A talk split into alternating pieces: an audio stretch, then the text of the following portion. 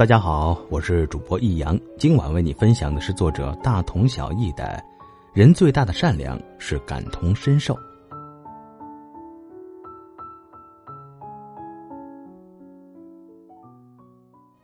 杨绛先生曾写过一句话：“当你身居高位时，看到的都是浮华春梦；当你身居卑微，才有机缘看到世态真相。”《少年的你》播出时，有网友说电影演的太假，都什么时代了，哪有这么严重的校园暴力？但是，一起看完电影的朋友小燕，却在看完后泣不成声。她说，她也曾有过被校园暴力的经历，看完电影，过去的一切历历在目。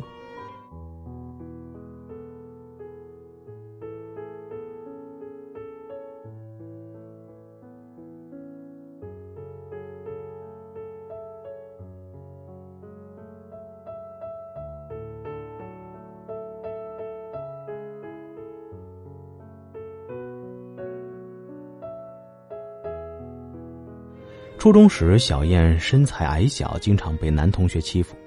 一次早上排队打早餐，被一个男同学扔馒头，没有人出面帮过他。洗碗的时候，被男同学抢水，还打了他一巴掌。老师经过，只是轻声呵斥了男同学。小燕想找家长，被老师劝住了。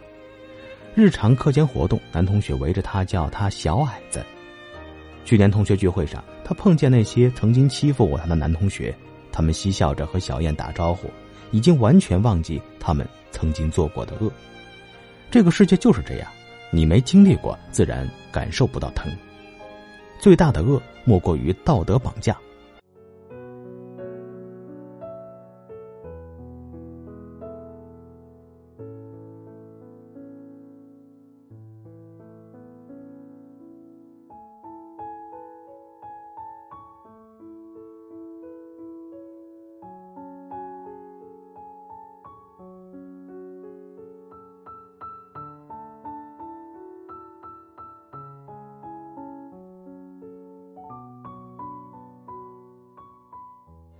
最近因为疫情事件出现了不少逼捐行为，潘长江和女儿潘阳就成为了其中一个受害者。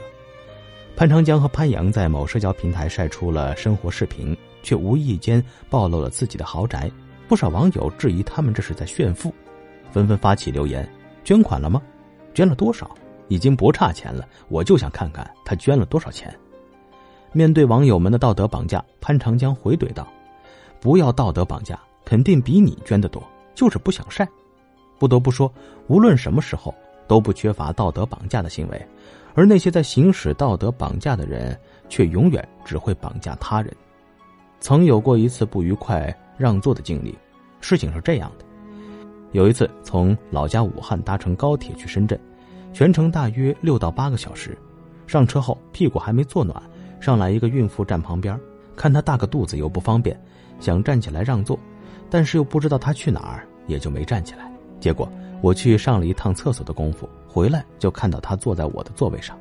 看他不方便，想着让他坐一会儿。结果站在边上一个多小时过去了，也没见他起来。我指着位子对他说：“这是我的位子。”他态度很恶劣，看了我一眼没说话，再次重复了一遍。他说他很累，是个孕妇，不能长时间站着。正吵着，乘务员来了，才算解决了这桩事。让座这件事儿本是个人选择，结果不知道什么时候成为了道德绑架的一环。正如作家甘北曾说：“你永远不能指望他人感受你的感受，除非他有一天遭遇你的遭遇。”最大的感同身受是能体谅、理解他人。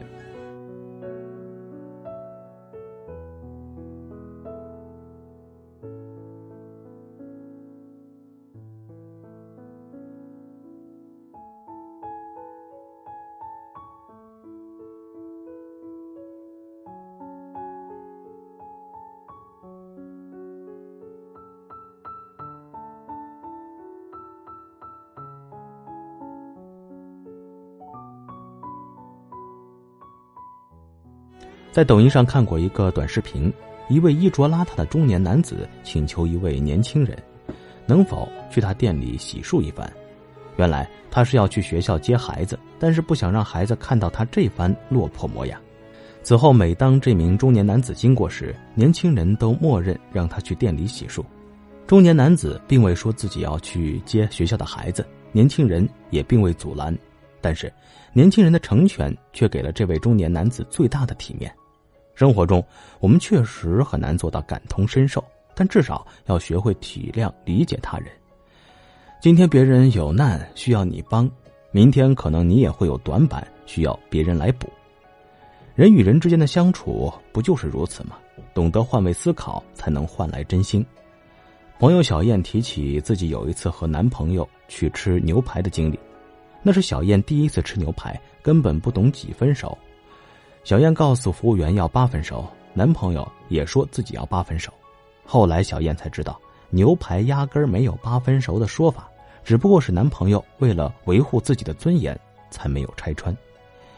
小周说，那是他吃过最难吃的一顿牛排，却是最幸福的一顿饭。人真正的善良其实是无声的，一个人愿意放下身段，懂得体谅他人，能控制好自己的同理心，才是最大的感同身受。